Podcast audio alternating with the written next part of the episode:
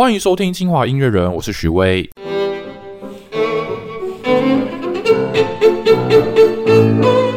在这个 podcast 中，我们会聊很多连接清华音乐还有人的故事。那我知道呢，从事音乐工作的人，除了在舞台上的演奏家或者是创作者以外，还有很多荧光幕后的人，是我们常常就是不知道，但是也非常重要的。比如说艺术行政的工作者啦，或者是音乐学者啦。那今天我们就要来聊聊关于就是什么是音乐学这件事情哦。那我们也很荣荣幸的邀请到了一位音乐学者，就是清华大学音乐系的助理教授沈雕龙老师。沈老师好，嗨，大家好。哎，沈老师，你会说自己是音乐学者对不对？啊，是我通常对我会强调这一点，我是音乐学者。哦，那那你会说自己是音乐评论者吗？这个是一个好问题，因为我以前当我在念博士的时候，呃，我有问过我的指导教授说，哎，我以后音乐学都要做什么？他说啊，这个，呃，最不好就是做音乐评论，所以有点像是呃，音乐学就是包含你很多可以做事情，其中一个是音乐评论，对对，然后但是还有很多其他事情，对。但是其实我自己从事相当多的音乐评论啊，因为。音乐评论跟呃音乐学术工作其实超级像的，只是说音乐评论的话，因为我们抓住的常常是现场的一瞬间的听觉的感受，啊，所以说他有时候没有办法针对那个作品本身或是音乐的细部去做很精确的描述，所以在某一些学者的心中呢，他会觉得这个不是一个很震惊的工作。可是事实上，如果你去看整个嗯。我们讲说，我们很多音乐环境都是呃在模仿国外嘛，其实哈，那其实整个音乐风气之所以要起来，其实音乐评论非常重要，因为它其实代表了一种啊，作为社会大众对于这个表演的期待跟呃想法、反思等等的，然后这个会促进表演者或创作者他们进一步去修改他们的作品，然后达到一个可以跟呃就是呃接受者之间一种所谓的视域。平衡融合的一个状态。嗯嗯，等一下我们来就是细细聊一下，就是音乐评论跟呃音乐学之间关系，还有就是音乐学还有很多其他可能的面向。不过我想先好奇问老师说，老师你是怎么来到清华大学的呢？哦，是这样，其实我在我是前年进来清华大学的，就是二零二零年的时候。可是其实我那天进来的时候，嗯嗯，然后我在输入我的人事资料的时候，就发现一件事情，就是我怎么输入都不成功了，系统都一直挡我，然后搞了好久一两个礼拜，然后最后去打到人事人事去问他们有没有办法帮我解决这个问题，最后才发现原来我在二零二零年之前就已经。曾经进来兼任过这样子，就你自己忘记了这件事。对，但是我那时候是有进来兼任，但是我没有真的进来教，因为那时候因为还有别的学校找我去，我专任，然后我就先去那边了。这样，OK，嗯，这样子，所以是跟清华已经有很久的机缘了。哎，那在清华现在就是有在教课，对不对？是，现在已经开始有，然后通常都是教哪些方面的课啊？蛮好奇的。嗯，我们基本上音乐学要教的课。跑不掉的就是音乐史，音乐史。是，然后呃，其他的话就是比较研究有研究性的课程啊，专题是吗？对，研究性的专题或是研究方法啊，哦，研究方法，对，嗯嗯，这感觉是一个很重要的一堂课。不过通常就是不会想到说音乐系要修研究方法。呃，按照我们的毕业规定，其实一定要的。都是要写什么呃什么。报告啦，技术报告或是论文呢？这个要写作为大学生总是这样子嘛？哎，是大学部也要修研究方法？这个我这样好，我跳出去讲一个另外一个我觉得很有趣的现象，就是其实欧洲的我们所认定的这种音乐的嗯主要的一种作为职业的一种呃生态哦，其实在欧洲它是以音乐院为主，嗯。把音乐系放在大学里面，其实一直都有一个问题，就是大学比较强调学科。对，你要拿到这个学位，你一定要有一个所谓在知识上面的一个产出。对，这个是跑不掉的事情。嗯嗯。可是音乐院它并不重视这件事情，音乐院重视的是技术。技术。我想你去跟欧洲人讲说，哦，我演奏是个博士，这件事情是一个很。这很很非常奇怪的事情，因为其实传统的 PhD，对，你看 PhD 的意思就是哲学博士，哲学博士对哲学博士嘛，PhD。那他本来传统上就是神学法学，嗯。啊，还有哎，另外两个是什么呢？嗯嗯，医学，医学，还有一个哲学，中古哲学那个时代。哲学，神学、法学、医学、哲学，嗯。所以这些都基本上它不是技术类的东西。嗯嗯，可是音乐很明显它是技术性的，技术性的学习这样。所以其实，嗯，在传统的音乐教育里面，如果只是要训练技术的话，你是不用来大学的。那是不是说，就是在音乐呃，在大学里面，如果去欧洲的话，会在大学里面看到跟音乐相关的，就是音乐学。对，其实，在欧洲里面，音乐学是诞生于大学里面，它不是在音乐院里面的，所以等于就它简直是两个不同的体系耶。是不对其实是完全不同的体系。就算是当时我们讲说十九世纪中有一位非常有名的啊评音乐评论家，叫做汉斯利克。啊、嗯这个大家都会知道。然后他，因为他尤其他提到这个音乐的一种自律性这样子哈、等等的。他其实也不是在音乐院教书、诶，他是在当时的大学里面教书。哦，那个时代就已经有这样子，那那个时候就叫音乐学了吗？没有，还没有。其实，当然，他们那时候教书也许不是真正以音乐学的名义在教哦，但是呢，呃，音乐学学科，因为音乐学这个学科，我们今天讲的呃 musicology，或是、呃更早的，就是一开始哦称作 Musikwissenschaft 德文的话，是到可能是十九世纪。末的事情了，一八八五年之后，哦，圭多阿德勒他提出的一些关于音乐学的理论啊、范围、方法等等，然后所以之后才开始在大学里面逐渐有这个啊，专门是给音乐学的学科啊的主修出现的情形，一直到二十世纪这样，所以它算是一个蛮新的学科。对对对，以前呃，可能没有人想到说音乐要被这样子归类嘛，就是有点像是这是逆向的去归类以前的音乐这样。是，其实因为音乐大部分人想的就是听嘛，对，你讲这么多复杂的东西干嘛呢？对不对？音乐不拿来听要做什么呢？呃，哦，所以它也不是一个，我想音乐学作为一个学科，也并不、在一开始也并不是一个全球的现象了。嗯啊，你看一开始也是从德奥地区开始的。哦，OK，说法国人、意大利人，他们哪会想要成立这个学科？所以这个也是，就是呃，有人会讲说，其实你把音乐当成一个研究的对象，当成一个可以用理性来探讨的东西，它其实也是一个十七、十八世纪的启蒙主义之下的一个西方的特有现象。哦，是要探讨音乐跟这个社会之间，还是怎么样？它的一个新的一个载体的方式，这样子。呃，就是说，你把音乐，你认为音乐是一个可以独立研究的东西，嗯嗯，这是一个算是一个很新的想法，因为音乐它本身你没有去研究它，它也会活生生的存在。嗯，可是你愿意花时间，呃，用比较所谓比较科学理性的方式去看待它，这是一个真的是一个非常理性思考和启蒙主义的态度。当然不是说到了十九世纪末啊、呃人才开始思考这件事情。你像在在呃古希腊时期啊。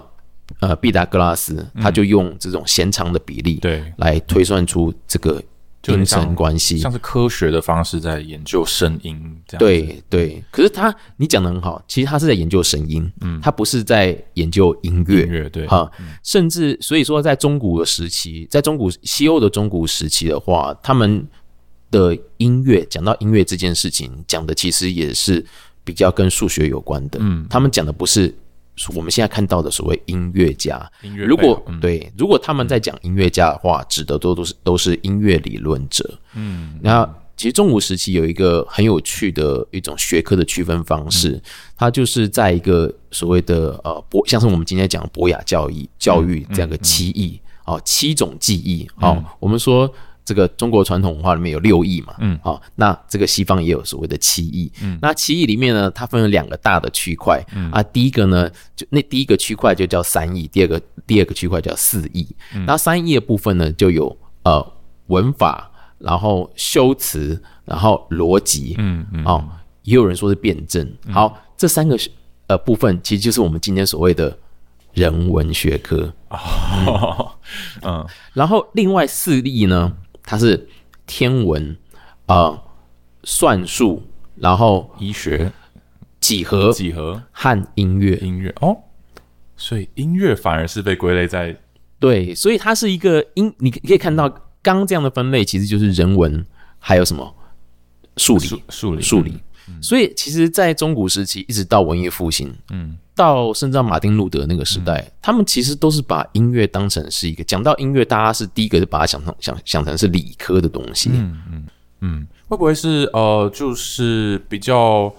嗯，在教堂里、教会里面的音乐跟民俗的音乐有所区分呢？可能呃，民俗的音乐大家就还是就是比较轻松自在拉，但是在教堂里面，他们就去研究说，哦，那个声音要怎么样才可以呃平衡啊，然后和谐啊这样子。对他们也你讲没错啊，就是他们其实常常在探讨的就是音乐如何跟这个世界、宇宙或是宗教之间它的呃意义做出有些所谓共鸣上的呃一些讨论。例如说三啊，这三这个数字，它代表什么样的意味？嗯，所以哦，那这个三这个数字这样的一个东西呢，放在音乐里面，它又可以传达出什么样的意义出来？哦，所以其实是半科学半，它有数理的的基础在支持它，但是它又会跟当时的这些啊，像宗教或者哲学的想法联合结合在一起。嗯嗯啊，那老师刚刚说到，就是启蒙时代之后，呃，音乐学科、音乐学这个领域才逐渐就是发展出来嘛。那它跟之前的就是多了的是哪一些部分，让它可以独立成为一个新的学科这样子？嗯，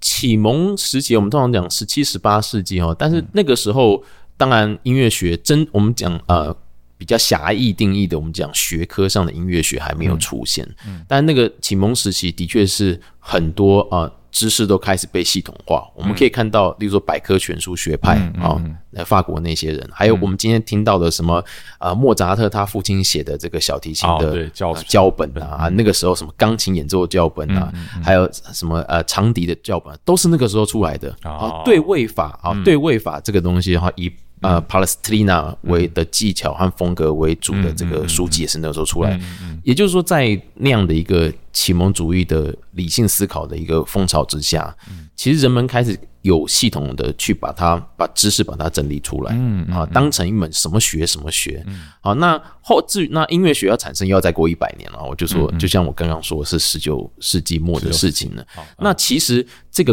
转变的过程之中，其实后来真正形成音乐学之后，其他重点会逐渐从原来的我们说中古时期以来比较理科那样子的一个讨论，变成是比较是。呃，历史还有风格上面的讨论，嗯嗯啊，它其实这个很明显，历史还有风格，它就有点是已经是人文学科的事情了，这样子，对对，嗯，哇，那原来音乐学就是过去的历史这样发展出来的。那我蛮好奇，说老师你当初是怎么样决定想要成为一个音乐学者的？呃，这个完全是一场意外啊，这样，因为意外，呃，对，因为我其实我早年也是想当音乐家，演奏家吗？对，专业的演奏家。这个我以前，呃呃，有好长一段时间都是在演奏比较古典音乐类型的那个口琴这样子哈，所以呢，我花很多时间在开音乐会啊，还有录音啊等等的这样子，呃，但是后来，呃，因为我自己因为台湾并没有所谓比较专业的。口琴老师，在我那个时代了，对音乐系好像也没有，也没有这样，全世界可能也只有一两所有而已。哦，真的啊，这是最近才有的事情。这样把口琴当成比较啊正式的乐器来看待，其实这个算是非常少的哈。所以我那个时候等于说，大部分的时候都是自学，自学音乐。那我自学能跟谁学呢？结果我就只好去翻字典。那 人家学音乐都是跟着老师在琴房里面一对一，我在那边翻字典学。所以翻字典学着学着，你我就养成了去翻字典。你也知道，字典一打开，全部都是我要看到，我想我要搜寻所有的关于这乐器的资讯。我会先看了一大堆这种啊所谓的文史方面的资料啊，才有可能碰到一点点技术方面的事情。所以这个习惯，我与其说有时候我觉得音乐学它是一种人生态度和一种习惯，这样实事求是的精神，这样。哎，你也可以这样说。就像有人去听音乐会，他会看节目单吗？很多人不会看节目单呢。哎，对，这这这的确是。那那所以是呃，我听说老师以前是念呃，一开始大学是念艺术史的，对不对？是。那那那时候就有这个念头啊。哎，吹口琴的时期是大学、高中、高中就开始，然后大学有继续这样。对。然后，哎，那怎么没有想说大学就直接去念音乐相关的？哦，因为我那时候其实。考大学的时候就已经有一个想法，就是我要念呃有音乐系的地方。有音乐系的地方，对，我是以一个普通班的身份，嗯，来念有音乐系的地方。其实因为我高中念的是附中，那附中也是有音乐班的。哦，然后我们怎么说呢？附中是一个相当自由的地方，嗯啊，这个嗯社团经费也非常充足，尤其附中是国立的高中，所以它很莫名的就是在社团的经费上特别多。然后呃，所以我们的同学或者学弟哦，就是我同学有一个是五月天里面的成员，哦，那个 OK 好，然后是谁就先不说了。嗯 呃，学长也有，好学长也有，就是他们 在学校就看过了。嗯嗯，然后呢，呃，我的下一届还有一个大家可能都很熟悉的人物，叫做焦元溥。哦，他也是师大附中的，是，所以你看这个师大附中呢，就专门不做建国的事情了。附中的环境是相对自由，所以呃，就是你也知道，大其实学生程度当然不差，然后他们很多人都把精力发在 发展在译文的事情上面，这样子哈，所以呃，变得说我们看到很多这个越界人士，其实都是这样的背景出来的，所以在这样的一个。呃，高中的环境之下，其实很自然而然的，我后来就想要找有音乐系的大学来继续完成我这个啊音乐的梦想。当然，我那时候还不确定我到底梦想想怎么样啊。嗯，然后最后就考进了当时的呃国立艺术学院，就是今天的台北国立台北艺术大学。嗯啊，但是我考进去的时候是以呃艺术史组的角度，嗯啊进去的啊。艺术史还是最主要是以文科念书为主嗯了，因为我毕竟还是一个普通班的文科学生。哎、那你念音乐史的话，就是这样子的经历，对你之后念音乐学会有一些帮助或者影响吗？就可能看音乐史的方式。那我其实我接触音乐学，我刚刚就是说，其实是我从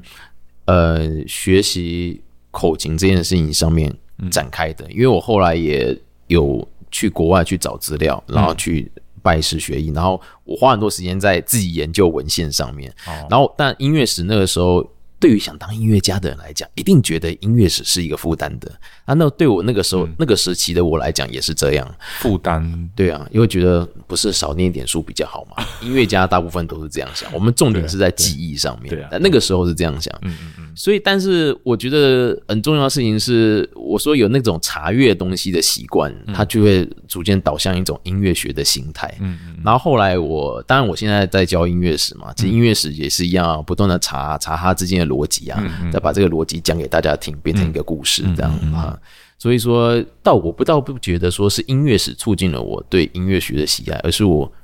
查阅资料的习惯，使得我哦想要去知道更多的事情。那之后就是大学毕业之后就直接去念音乐学了吗？我大学快要毕业的时候，就注意到哦，原来这个音乐系还有一种学科叫做音乐学。啊，所以是大学念一念才发现，哎，对，北艺大有呃那个时候的那个叫什么国立艺专，那时候国立艺术学院艺术学院，那它呃大学部有音乐学这个系吗？还是要到那个时候有音，那个时候的北医大哦，也就是国立艺术学院大学部就有音乐学了。嗯大学部所以那时候其实，哎呀，对啊，其实我也是认识了一些朋友，然嗯后看到他们在做这些事，我就想说，哎，他们会的，我也应该可以会。然后我就研究所的时候就去考音乐学，然后也就就不知怎么就考上了。是国外的吗？没有在台湾这哦，在台湾。OK OK。哎，那我蛮好奇，说那个时候你的同学他们都是怎么样进到这个地方？呃，就是音乐学系的同学，他们都怎么进到这个领域的？他们是从小就觉得自己要当音乐学吗？这个说起来哦，就是有大概可以分成两种人。嗯第一种是觉得很敬仰，就是我们的前辈，然后看他们能够把音乐讲的这么头头是道啊。OK OK，哦，觉得光听人家讲话就感动了，还没听到音乐就感动了这种。那那另外一种类型会是怎么样类型的？呃，另外一种就是想说，觉得呃可能乐器考不太上，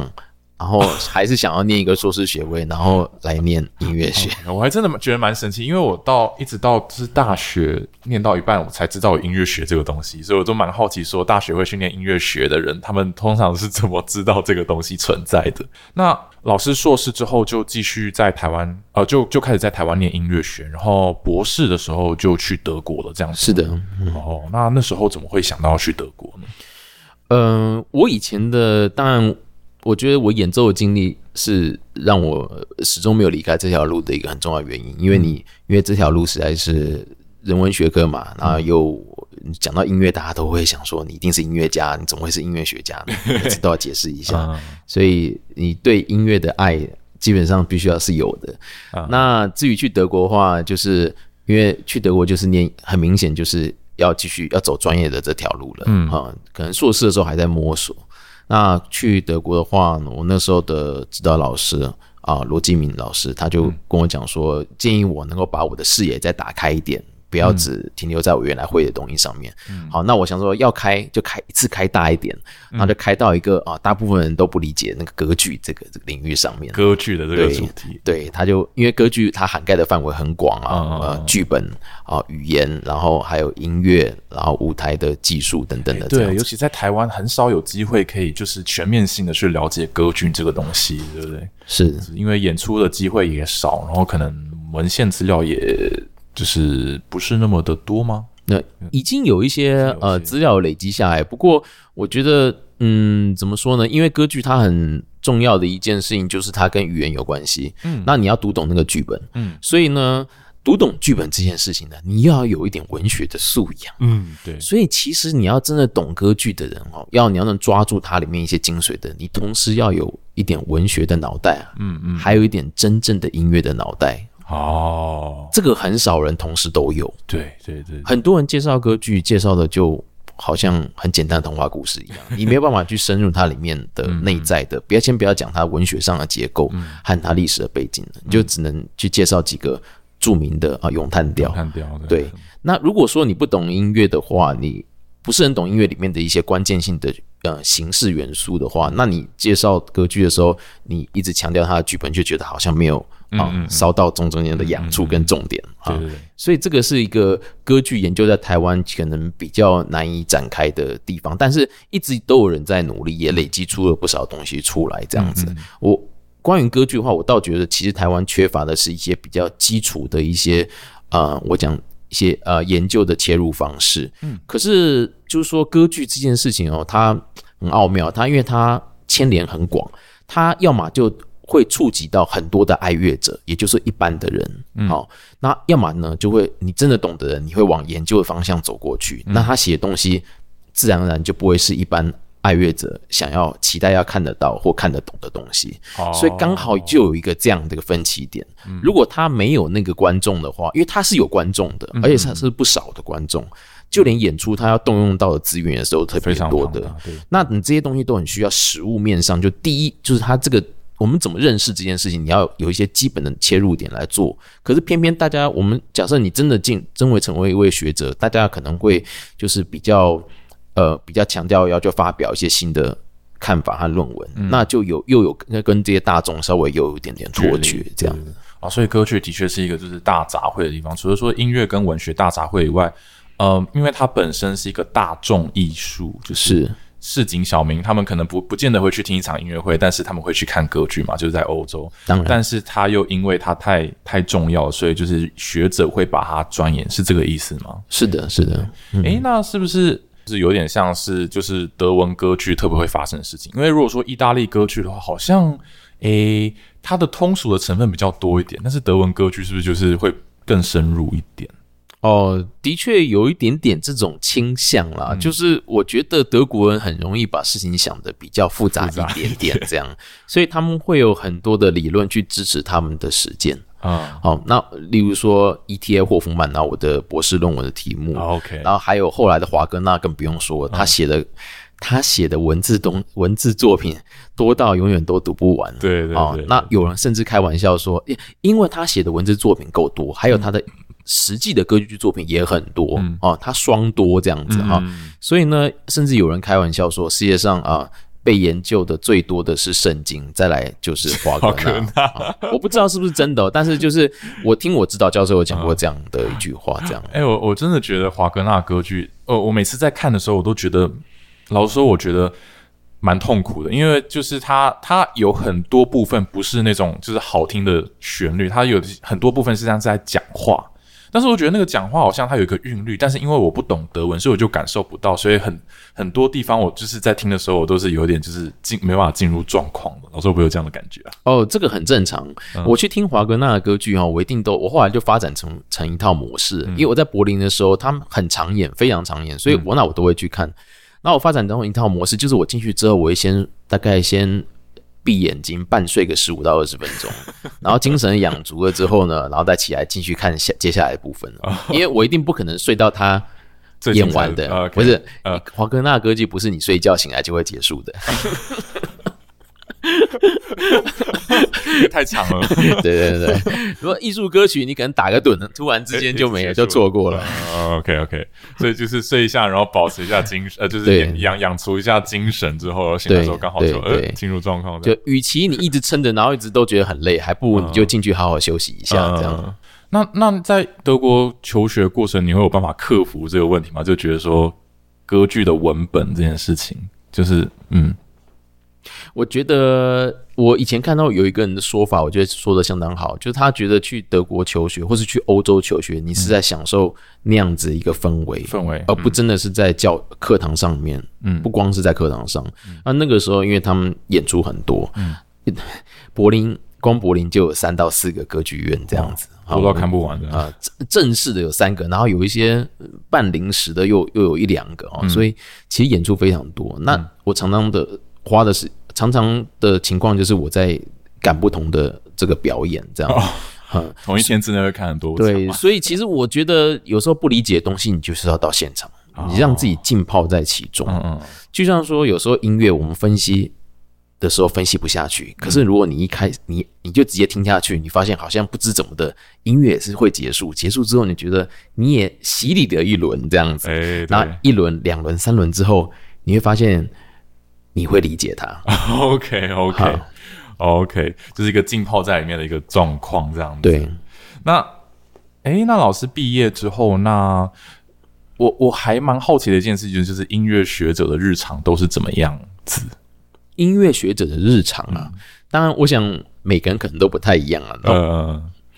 我教授的情况是睡到饱这样子啊，他睡睡到饱。对他，我教授情况是，嗯。他晚上呃九点以后才开始准备吃饭吃晚餐，然后他是边煮边煮饭边聊天，然后还有喝酒，然后大概到十二点一点，所以他一定要找个人来家里跟他聊天。哎，对，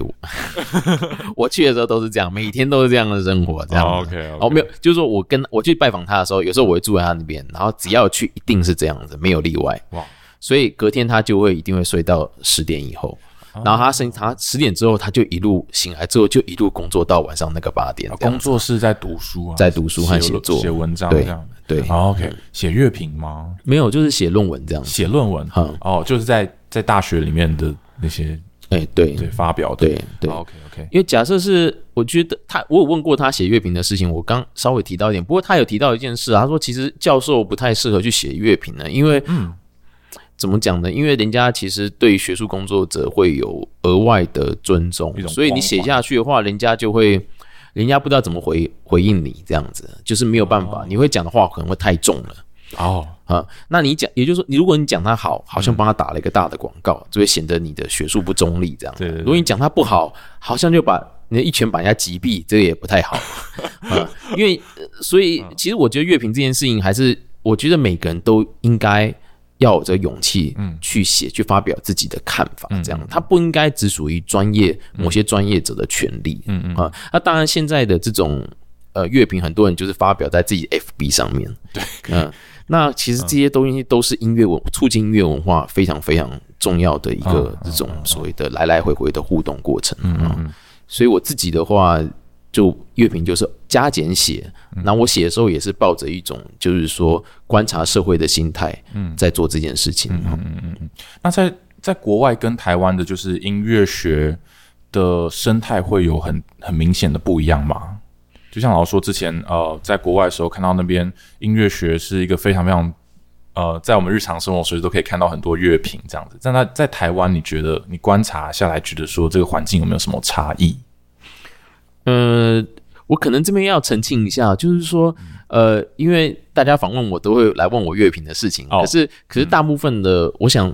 绝大部分的音乐学家是不太写乐评的，不太写乐评，啊不太写乐评嗯的，就是不会。那我是我的情况是比较特别，因为我已经我已经我写过，那我想说偶尔写一下，这是还嗯 OK 的。嗯嗯那就是说严格定义下的音乐学的话，大家还是其实大部分时间都忙着啊学术的呃写论文啦、教学等等的。而且尤其是音乐学这件事情啊，你听音乐就花很多时间的。对对对，就你光听一轮，然后来分析，对老天啊，那听一轮，有时候还听不止一轮呢。对 对，我完全可以理解。生命就消耗在这些时光里面嗯啊。以我以我教授的例子的话，他就是他开车的时候就一直在听一直在听，听音乐这样子啊。其实我也会了，开车都在听，因为平常。平常进了坐下来之后，有时候就职业倦怠，不想听了。哎、我真的会觉得说，听音乐听到一个程度，就会觉得哦，变成一个有时候会变成一个负担。虽然这样讲，对我们音乐家好像不太好。不会啊，我常常在开车的时候就会听那个音乐家的无聊人生哦。好害羞哦。因为我自己也是常呃搭捷运开车，我就觉得说这时间不能浪费，我一定要拿来听音乐，就是听一些就是我觉得我应该要听的不是那么熟悉的音乐。但是当我放松下来的时候，我从来不会有一个选项是我要打开音响听音乐这件事情。哎，你讲对了，我开车的时候，呃，你看，假我现在住在桃园，嗯，我会算这样子啊。假如我要开到台北的话，我知道大概三四十分钟，我就会挑一个三四十分钟我平常不想听的曲子，OK，例如荀白克的什么交响 Oh 曲 my god，或是呃布列兹的什么东西这样子，哦一整套那种。因为你在那段过程，你会强迫自己把它听完。呃那，我也没有想要听完，但他就一直放，然后你也不能去调，这是最好的时机去挑战自己的极限。对，不然自己坐在沙发上面打开来听，听了大概五分钟就会啊，对，然后就会想要开冰箱，开了冰箱就有借口要去啊、呃洗手间，然后接下去就再再开冰箱就永，远不会听完这首对曲子，。然后就会想要躺下了。哦，好好玩哦。哎、那老师你呃，身为一个音乐学者，除了研究西方的音乐之外，你会对台湾本土的音乐有兴趣吗？啊、我最近的话会比较关注台湾的所谓的现代主义的音乐啊，现代主义，对，就是一九五零六零年代啊，从、等于啊、当许长惠老嗯师他们从欧洲带回来的这种所谓的现代音乐嗯啊、他们当然都有一些呃现代音乐，我们讲如果从技术的呃名词术语，就讲什么非调性啦、十二音列啦、电子音乐啊、具象音乐等等嗯。哈、但我们如果不要探讨这个，不要去看这些技术术语的话，它其实其实这样的一个现代音乐是跟当时整个台湾的大环境，所谓现代文学、现代绘画是完全完完全全结合在一起的。嗯，好，如果从呃文学的角度来讲，呃，大家就会说那是从一个反共文学过渡到现代文学的一个状态。啊，当然后来七零年代之后又会进入呃乡土文学，嗯，啊，甚至后来还有论战等等，嗯，所以其实我在看台湾的呃，我研究如果我研究这一段的话，我我可能会很感兴趣，就是呃音乐跟其他这些当代的这些现代主义之间的思维，我想、或者其他文学或绘画之间的互动，嗯，形成了一个整体的社会的一个说实在现代一切一切都以现代为名的一个运动，嗯嗯的现象。哇，很有趣。那我们今天聊了这么多音乐学的事情，我其实一直以来对呃音乐学这个东西一个很好奇的东西，就是说，因为听老师刚刚讲这些东西还蛮高深的吧？对一般不要说是乐迷了，那对一般大众可能真的是非常非常遥远。那想想问老师说，老师你觉得说音乐学这个东西，它要怎么样跟这个社会有一些互动，或者是它能够带给一般大众什么样的东西？嗯，呃，其实很多音乐学家哈，其实他在面对社会大众的时候，都会用一些比较轻松的方式，嗯，来介绍。嗯，那尤其是搭配音乐听的音乐来聆听的话，其实很多大众会觉得会有一种满足感，因为他们光听他们是听不懂的。啊，你说介绍，比如说某一首曲子的时候，对，如果是在这个层面上的话，其实音乐学家可以，我讲这是最基本、最，我想很多人都很容易直接联想到的哈、什么导聆啦啊，或者是呃音乐乐曲解说，但是是以一个比较轻松的方式来说啊，那这是一个最，我想是最基本的一个能力了啊。但是呃其实音乐学家，我倒觉得说他还有别的更有用的长远的功能哦。因为其实我们可以想象，音乐在我们生活真的是太重要了。你可以想象一个没有音乐的地方吗？嗯，你去每一家店买百货公司，去每一家店，然后去任何地方，它都有一个哦，它都有一个它自己的主题音乐。每一个戏剧、每个电影哦，它都有也有它自己的主题曲。你可以想象这个世界如果没有了音乐，它会是什么样的情况吗？嗯所以其实音乐它无形之间，它几乎是左右了我们对这个世界的看法。嗯甚至你自己拿了一个随身听，嗯，哦，不要现在没有随身听了，我们就用 YouTube 的手手机，然后听音乐，一个人这样孤独的走在路上，然后选一首你喜欢的歌，你都会觉得整个世界变得不一样了。嗯，也就是说，音乐它其实跟我们的灵魂，我这样讲的，我想我我不是夸张的说，它其实塑造了我们灵魂，我们自己对我们灵魂的认识。嗯，但是好，这些是技术上的东西。嗯，那你可是我们怎么去把这些事点出来，把这些音乐对大家的的功能，或是贡献，或者说它真的能够为我们的生命带来的真正的意义是什么？把它点出来，这往往有时候需要靠音乐学家，嗯，来讲几句话这样子，或者说在某些地方用文字讲出来。音乐最宝贵的是，它不用文字就可以打动你，可是它的意义却需要靠文字才能够为大家所认知到，或者说能点出一个哦逐步阶梯，然后排序上去它的嗯更远或是更有呃效用的一种方向，或是发展的一种策略这样子。对那嗯对，那如何跟那如果就讲说啊？我刚刚讲的，当然这个有点广泛哈，但是我们就讲回到研究上的话，就会你会发现，其实音乐它本来就是理科的东西，它的里面的结构它是理科的东西，嗯嗯所以在研究上面，它可以去跟文化角度，它跟社会结合，那它在结构上面跟理科有关系，所以它可以做很多跨学科的应用在研发上面。嗯嗯嗯嗯，那至于现实生活的运用的话，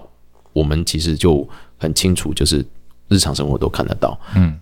那我觉得，我觉得台湾是比较缺说一个比较呃有一个大的学者或者音乐学家来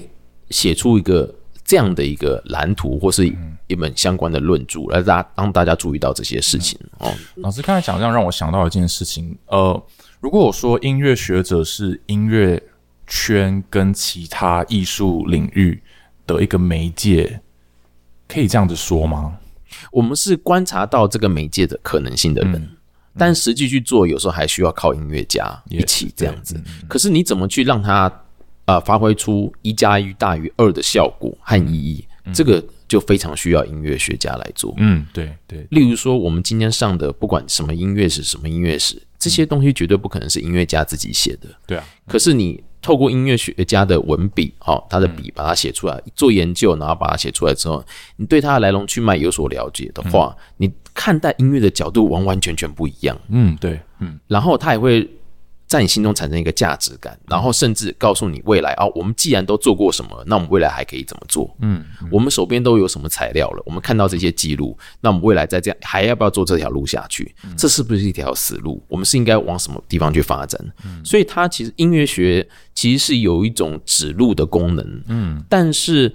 嗯，音乐学有时候在台湾的社会呃还没有达到那样的效果，有一部分是其实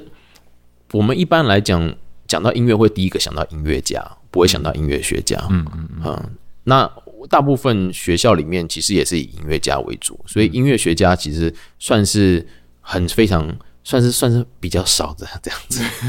所以要发挥一个比较呃比较一个集中的力量，我觉得会比较有限的。对对，确实是，确实是，而且，嗯，我不知道为什么会觉得说台湾的这个环境好像要养活一位音乐学者